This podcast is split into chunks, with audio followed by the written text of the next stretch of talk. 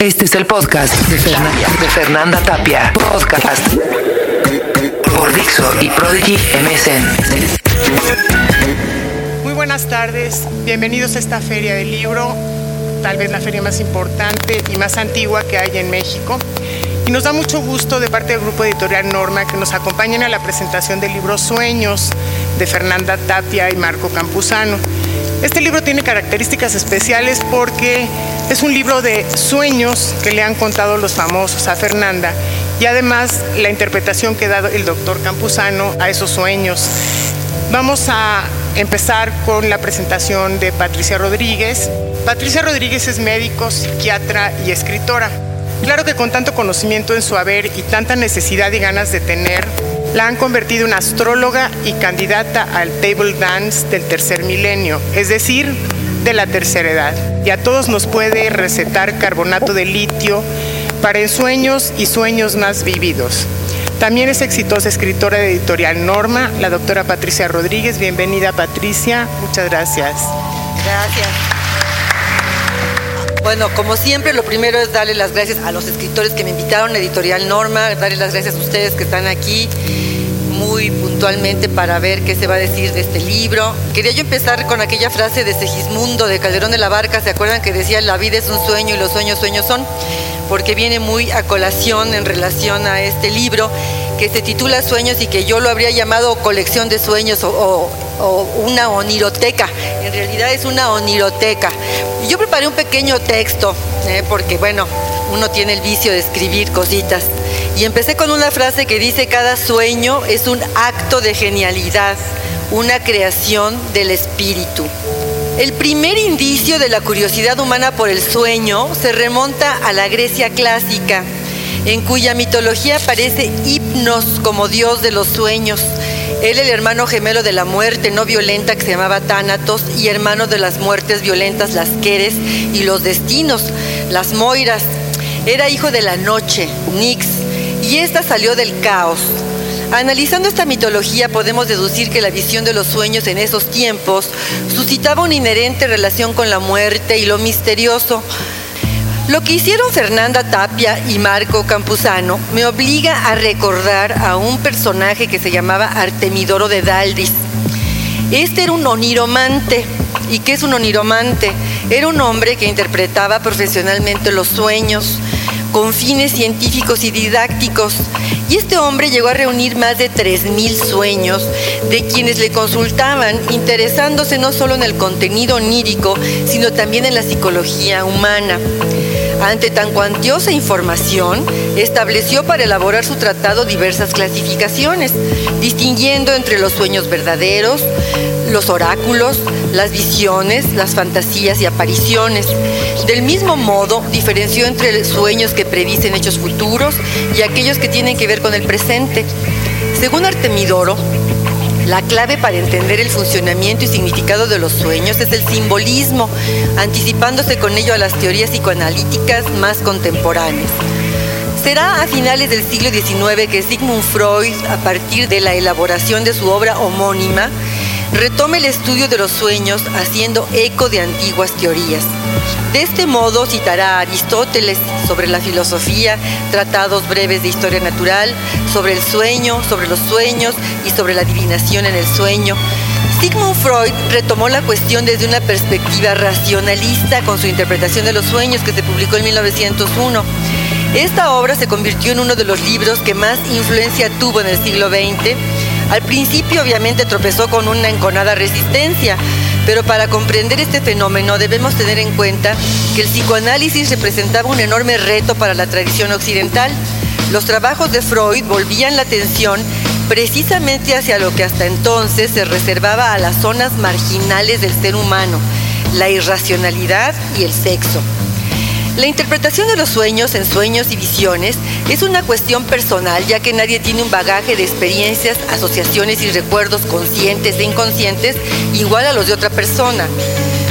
La interpretación del sueño depende mucho de las asociaciones del soñante y sin las cuales podemos perdernos en vericuetos y elucubraciones completamente inútiles. No obstante, las representaciones simbólicas y arquetípicas tienen una fuente universal. Los árabes decían que los sueños son mensajes que nos enviamos a nosotros mismos. En muchas culturas se atribuye un valor profético al sueño, concebido como un mensaje cifrado que es necesario desentrañar. Encontramos esta creencia en la Biblia cuando José interpreta los sueños del faraón. En el Génesis, el faraón Soser III de la dinastía soñó que siete vacas gordas emergían del Nilo, pero que siete vacas flacas salían tras ellas. Se las comían a las gordas, pero las flacas seguían tan flacas como antes y se despertó asustadísimo. Volvió a dormirse y tuvo otro sueño, y soñó que había siete cosechas buenas de trigo y siete cosechas malas. Los sabios del faraón no supieron interpretar estos sueños y llamaron a José, que los interpretó diciendo que las siete vacas gordas y las siete cosechas buenas significaban siete años de prosperidad y que las flacas, bueno, pues eran las tragedias que venían después y para solucionar este problema, él le recomendó al faraón que preservara el trigo bueno y lo almacenara para los años malos. ¿Cómo no le aconsejó a nuestro, nuestros presidentes José? Yo creo que deberíamos de llamarlo porque puras vacas flacas, o sea, las, las gordas nunca hemos sabido preservarlas, ¿no? Cuando las hemos tenido gordas siempre las hemos vuelto flacas, pero bueno. El faraón quedó tan impresionado que lo puso a cargo de todo y lo nombró virrey. Y yo quería decirles algo de trivia porque a mí me divierte la trivia, ¿no? El vocablo sueño viene de somnum, que es la raíz original, y de ahí viene somnífero, somnoliento, sonámbulo. Designa tanto el acto de dormir como el deseo de hacerlo, como tener sueño. Pero el acto de soñar también eh, eh, existe también otra palabra que es el ensueño y puede utilizarse como tener un sueño o soñar. El adjetivo correspondiente en sueño es eh, onar en sueño. Y por analogía con el ensueño que cumple a menudo fantasías del durmiente, también se le llama sueño a cualquier anhelo. No todos tenemos sueños, tenemos ilusiones cada vez tenemos más porque cada vez tenemos que vivir más en la fantasía. La hipótesis de que el sueño participa en la consolidación de la memoria reciente ha sido investigada mediante cuatro paradigmas. Y fíjense, esto sí se los digo como psiquiatra, la gente que no duerme bien tiene muchísimos problemas. Y esto se ha comprobado porque los efectos de la privación del sueño sobre la consolidación de los recuerdos es clara. Por ejemplo, en el aprendizaje. Bueno, yo no sé si Fernanda y Marcos sabían que eran artemidóricos hicieron su colección de sueños como el buen Artemidoro y resulta que ahora son artemidóricos. Los clasificaron como recurrentes, como premonitorios, los relacionados con el agua, los de caída, de vuelo, los húmedos y hasta los guajiros. Fernanda recolectó, y porque ella además es una gran coleccionista, y reflexionó. Y Marco interpretó. Para mí es un placer estar con ellos en la presentación de este libro, resultado de una complicidad literaria, y yo pues les aconsejo que lo lean y que lo disfruten. Pero sí marqué dos cositas del libro que quisiera, por lo menos una que me encantó. Esta fue la que dijo la hija de Palillo, porque viene muy al caso con lo que yo les decía. Le pregunta, le pregunta Fernanda, porque supongo que eres tú, aquí dice la reportera, yo me imagino que eres tú. Le dice, quiero saber si tú sueñas porque no sé si estés enterada que se publicará un libro donde los políticos van a manifestar sus sueños. Y entonces escuchen lo que contestó la hija de Palillo, dice aquí ella, Ana Martín, contestó, perdón, los políticos sueñan, soñarán puras pesadillas los desgraciados con lo que le han hecho al país. Muchas felicidades.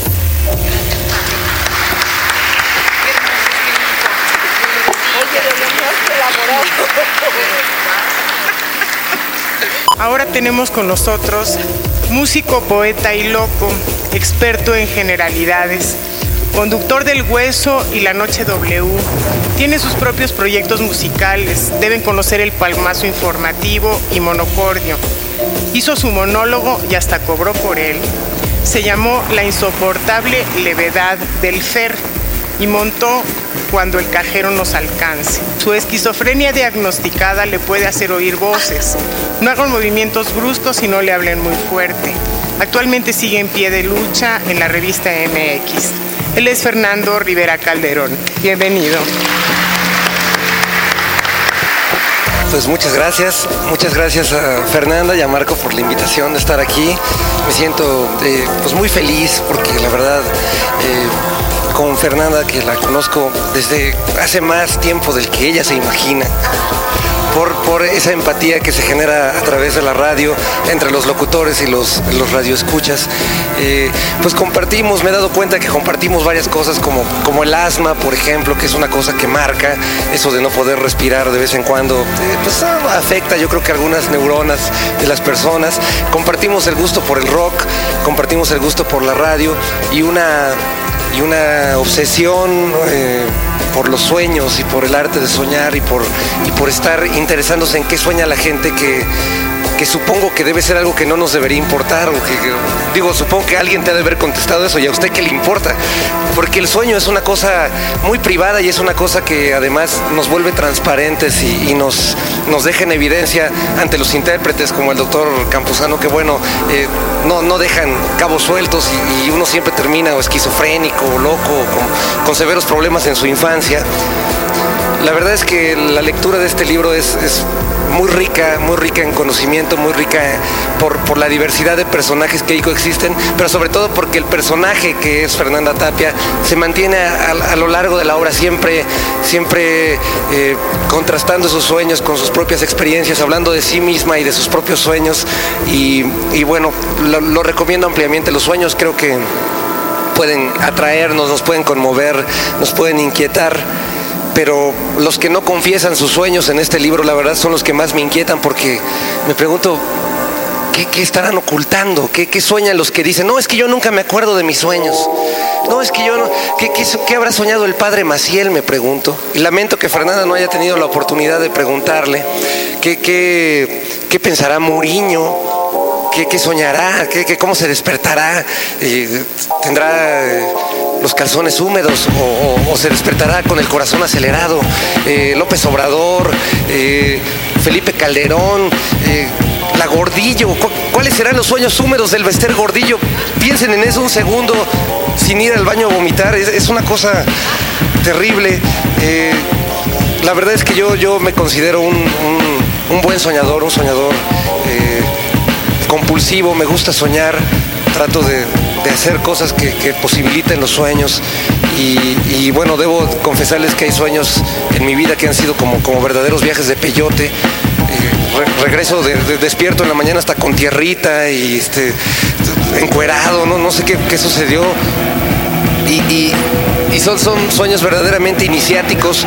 Eh, creo que el que sabe interpretar o intenta interpretar sus sueños, más allá de que hay gente que lo sabe hacer desde posiciones científicas o a partir de estudios psicoanalíticos, creo que el ejercicio de cada uno de interpretar lo que sueña es buenísimo y, yo, yo me convertí en un intérprete recurrente de, mis sueños y se los recomiendo porque ayudan a vivir y a veces uno, si no es muy fatalista en la interpretación, claro, porque luego nos pasa como la, la señora esta que se leyó en la mano que se iba a ahorcar y corrió por un lazo y se ahorcó de el techo de su casa.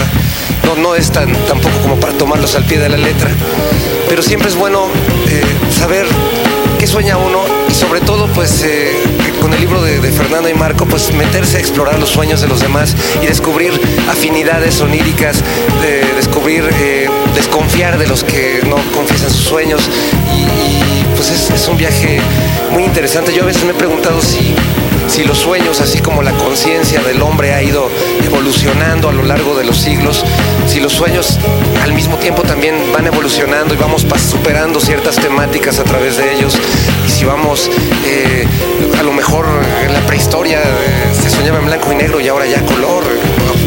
Este, a lo mejor González Camarena tuvo que ver algo en la invención de los sueños a color. Eh, y me da gusto también porque reivindica el arte de soñar este libro. Creo que los sueños han estado un poco devaluados últimamente, sobre todo por, por estrellitas de plástico, ¿verdad? Que aseguran que, que sus sueños se hicieron realidad y, que tenían un sueño de, triunfar en RBD cuando, cuando fueran grandes y lo lograron. Y, la verdad es que son puras jaladas que no tienen nada que ver con los sueños de de veras. Eh, y, por otro lado, bueno, creo que esto que hace Fernanda de compilar sueños, eh, pues es, una tarea encomiable y además no es una tarea nada fácil, porque a veces la gente se resiste a confesar sus sueños. Sabemos los que los decimos con mucha naturalidad y no nos importa que nos juzguen de lo que sea, pero hay gente muy reservada y, y yo que acostumbro también preguntarle a la gente qué sueña, me he topado eh, con, pared en muchas ocasiones y recuerdo una horrible con, con Peter Greenaway, el gran director de cine que vino a la Cineteca a dar una conferencia. Y mi único interés era ir a esa conferencia para preguntarle a Peter Greenaway qué soñaba. Porque su cine es, está lleno de imágenes oníricas y está lleno de, de, de sueños. Y le pregunté qué sueña y me contestó que que la fotografía de sus películas le interesa mucho porque eh, pues maneja los planos secuencia. Y le volví a preguntar y me volvió a contestar otra cosa que nada tenía que ver. Y le volví a contestar y, y jamás me quiso decir que soñaba. Lo busqué abajo ya de, los micrófonos y todo. Y no, se negó, se negó rotundamente. Y aparte estaba en todo su derecho de no confesar sus sueños. Así que el hecho de que Fernanda, con, con su manera de ser, eh, haya convencido a estos personajes tan, tan diversos, tan diferentes entre sí, de hablar de sus sueños, pues es, es algo que hay que agradecerle. Más allá de, lo agradecido que estoy yo con su modo de ser, con su voz, con su personalidad, con, con eso que nos da a todos los que estamos a su alrededor, incluso como lectores o radioescuchas. Y, y por ese agradecimiento que, que le tengo a Fernanda y esa admiración, y por supuesto al doctor Campuzano, aunque no con la intensidad, hay que ser claros. Fernanda, Fernanda es uno de mis grandes ídolos desde que yo era chamaco y la escuchaba en La Pantera. Eh, pues he hecho una canción eh, para no chorearlos demasiado, ¿verdad? Y aprovechando que ya llegó el doctor Volavsky, que pues es una institución en el arte de hablar de los sueños y de soñar también. Y, y aparte he hecho estudios sobre eh, los sueños de los gatos, unas cosas maravillosas. Eh, pues les voy a cantar esta canción, eh, dedicada por supuesto a los autores de este libro, pero también para todos ustedes. Está recién salidita del horno, no crean que es reciclada del hueso, ni mucho menos. Y espero que salga.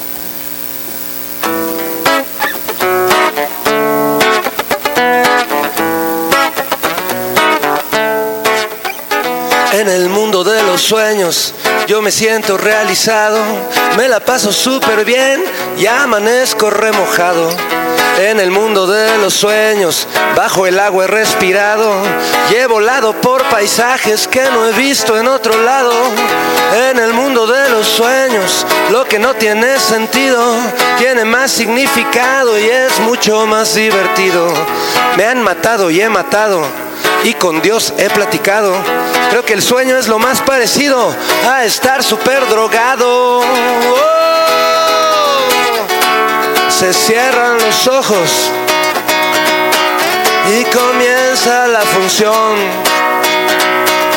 Hay cine en mi cabeza en tercera dimensión. Incubos y sucubos me provocan comezón. Y cuando yo me despierto, me entra en mí una gran depresión. Eso, pueden aplaudirse, sería bonito si ponemos un poco de ritmo.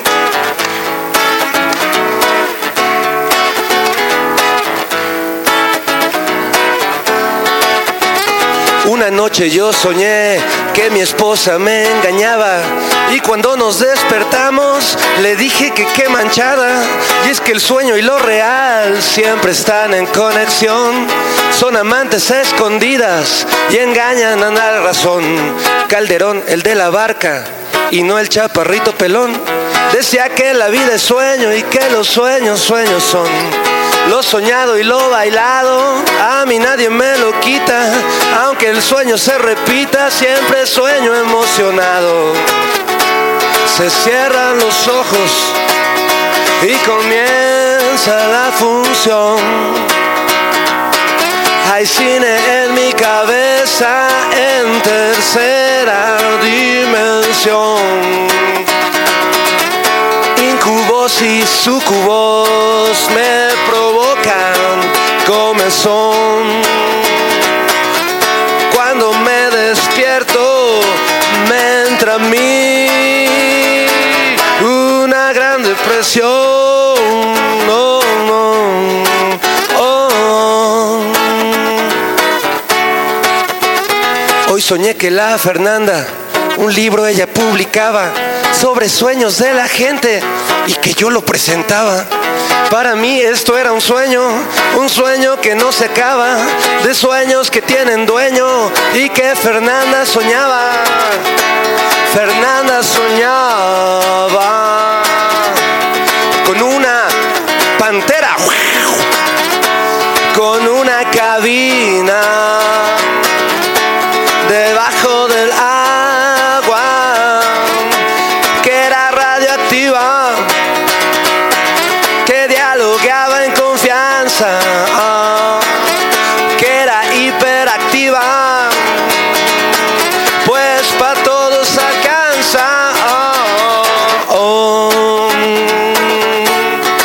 Fernanda soñaba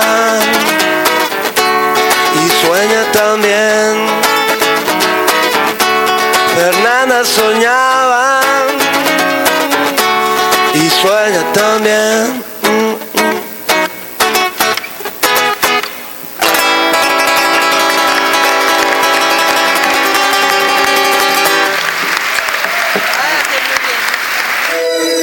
Este fue el podcast de Fernanda, Tapia. Podcast por Dixo y Prodigy MSN.